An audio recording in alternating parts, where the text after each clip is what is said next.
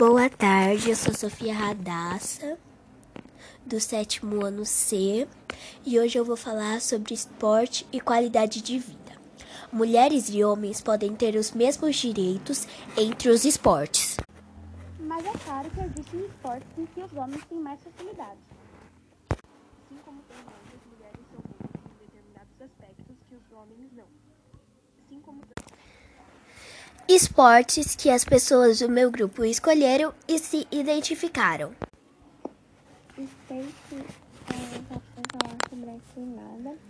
Eu, Hanna, vou falar sobre handball. O Nicolas sobre futebol. A Isa Sarcinelli sobre o kickbox. Felipe Miguel, atletismo. Sofia, balé. Davi, karatê. Cauã, badminton. E Isa Losnak, vôlei. Agora vamos falar de qualidade de vida. É o método utilizado para mensurar as condições de vida. O ser humano é o conjunto de condições que contribui para o bem-estar físico e espiritual dos indivíduos em sociedade. Classificam os estudos sobre a qualidade de vida de acordo com quatro abordagens gerais: econômica, psicológica, biomédica e geral ou holística. A abordagem socioeconômica tem os indicadores sociais como os principais elementos. Bom, agora eu vou falar um pouquinho sobre o que é qualidade de vida e seus benefícios. O termo qualidade de vida continua na ordem do dia e apresenta um desafio para muitas pessoas, utilizando para se referir às condições de vida de um indivíduo. Engloba a saúde física, mental e espiritual, educação, poder de compras, além do equilíbrio entre o lado pessoal e profissional. O que são os esportes? No dicionário, a definição de esportes é cada uma das atividades físicas desenvolvida por uma pessoa ou um grupo, com regularidade ou não, com fim de recreação ou competição. Bom, e agora eu vou falar um pouquinho sobre esportes no Brasil, que é o nosso país.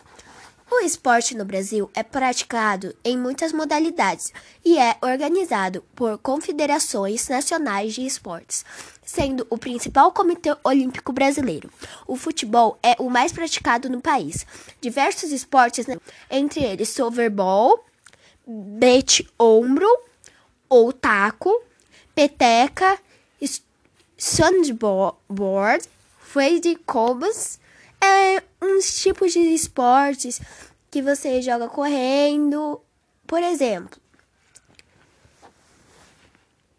o taco e a peteca. São uns esportes muito legais que fazem parte do nosso dia a dia.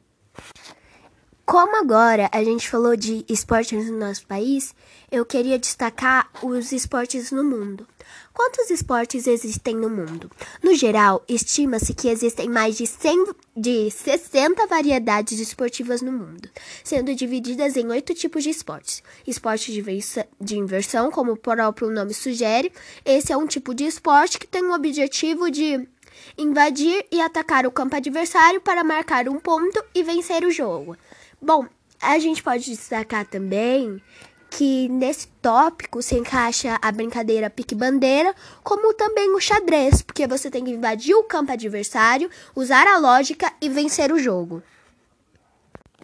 Bom, agora eu vou falar qual é a importância do esporte na idade de 12 anos.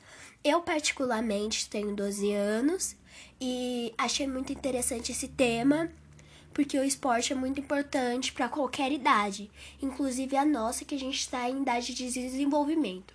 Bom, a definição é essa. Eles trabalham nas habilidades motoras e socializações e cooperação. Além dessas outras atividades, como natação e lutas, judô, karatê e esgrima, contribuem para a construção musculoesquelética esquélica e a melhoria do metabolismo. Por ser uma atividade física organizada, o esporte melhora o desenvolvimento físico e social. Bom, xadrez é um jogo que utiliza o intelecto das pessoas e as suas principais regras são: as peças brancas sempre iniciam o jogo primeiro Se você capturar o rei, você ganha o jogo e a expressão capturar é a correta e não comer. O xadrez é um esporte também considerado uma arte e uma ciência. Pode ser classificado como um jogo de tabuleiro de natureza recreativa ou competitiva para os dois jogadores, sendo também conhecido como xadrez ocidental ou xadrez internacional para distingui-lo dos antecessores e de outras variantes atuais. Bom, foi esse nosso trabalho. Espero que vocês tenham gostado. Tia Deise, muito obrigada por essa oportunidade muito legal de estar fazendo esse trabalho. Beijo, tchau!